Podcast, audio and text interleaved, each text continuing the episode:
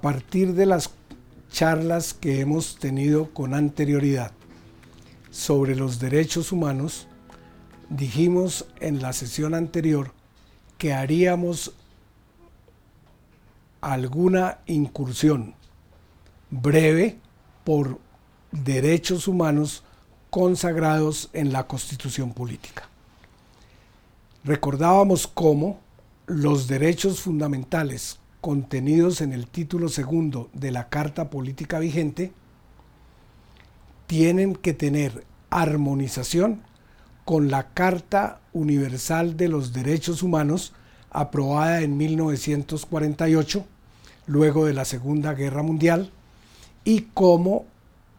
esos dos instrumentos hay que integrarlos igualmente con la Carta Interamericana de los Derechos Humanos, la Carta de Bogotá sobre Derechos y Deberes del Hombre Americano, el Pacto de San Salvador sobre ese punto, y además agregamos que hay instrumentos de carácter internacional sobre algunos derechos humanos en particular. Así, por ejemplo, recordamos que hay una Convención Internacional contra la Tortura, una Convención Internacional respecto del delito de desaparición forzada, unos convenios internacionales para proteger a sectores débiles de la población, como ocurre, por ejemplo, con la mujer tradicionalmente considerada como en un plano de no igualdad y con sujeción desmesurada a los varones, de la misma manera que eh, se propende entonces en el Tratado sobre la eliminación de todas las formas de discriminación contra la mujer por la igualdad de sus derechos con el varón independientemente del sexo a que se pertenezca. Dijimos que hay tratados especiales para la protección de los niños y por eso Colombia ha adherido a esos convenios internacionales y además luego recordábamos cómo la Carta Política vigente dispone que en materia de derechos de las personas, cuando existan un conflicto entre lo dicho en la Constitución Política y los instrumentos internacionales, eso hay que resolverlo con una armonización primero y luego dándole preferencia a la norma que le dé mayor protección a los derechos dijimos que esos tratados internacionales sobre derechos humanos celebrados por Colombia se incorporan al derecho interno, que es lo que se ha denominado el bloque de constitucionalidad. Aclaramos que los trabajadores tienen derechos consagrados internacionalmente para la protección al trabajo, los cuales en resumen son los derechos internacionales humanos de los trabajadores a los cuales expresamente se les dio cabida en la constitución política en el artículo 53 de nuestra constitución vigente, que ordena, entre otras cosas, expedir un estatuto del trabajo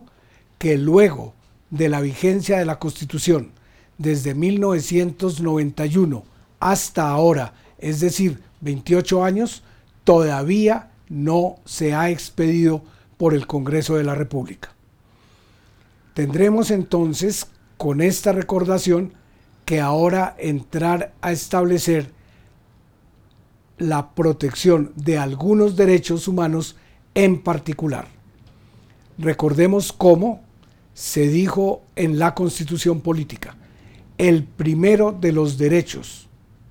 sin el cual no podrían existir los demás, es el derecho a la vida. Derechos se predican de la persona y cuando la persona fallece, deja de ser persona, se le pone fin a su existencia, deja de ser entonces sujeto de derechos. Y por esa razón, el derecho a partir del cual tenemos que establecer el cúmulo de derechos humanos es el primero, el derecho a la vida. La constitución nuestra lo consagra de manera expresa en el artículo 11. Dice entonces que por, es, por lo que se reconoce el derecho a la vida, no habrá pena de muerte. La pena de muerte fue establecida como un instrumento de carácter represivo por los estados en ejercicio de lo que llamaban el jus puniendi, el derecho de punir por parte del Estado para reprimir el delito, muchas veces fue utilizada con carácter de puramente político y perseguidor y en otras oportunidades se defendió la pena de muerte como decían un instrumento para que de esa manera, viendo lo que le ocurre al que cometió un delito determinado, la sociedad quede prevenida y en adelante no se cometan nuevamente delitos de esa clase. Lo recordábamos ya en la sesión anterior. Esa fue una tesis que hoy se encuentra en retirada. Y se encuentra en retirada porque la pena de muerte tiene además el carácter de irreversible. Y como siempre hay la posibilidad de una equivocación judicial, como ha sucedido en los países que la tienen establecida, si ya se ha ejecutado la pena de muerte, no hay resurrección del condenado. Por esa irreversibilidad de la pena de muerte,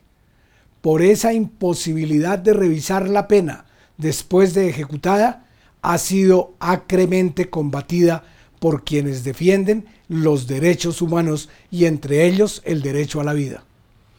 Por esta razón, se ha dicho de manera igual que la pena de muerte no puede ser utilizada como instrumento de carácter político para reprimir. En la historia de Colombia tenemos varios ejemplos de su utilización con fines de extinguir al adversario.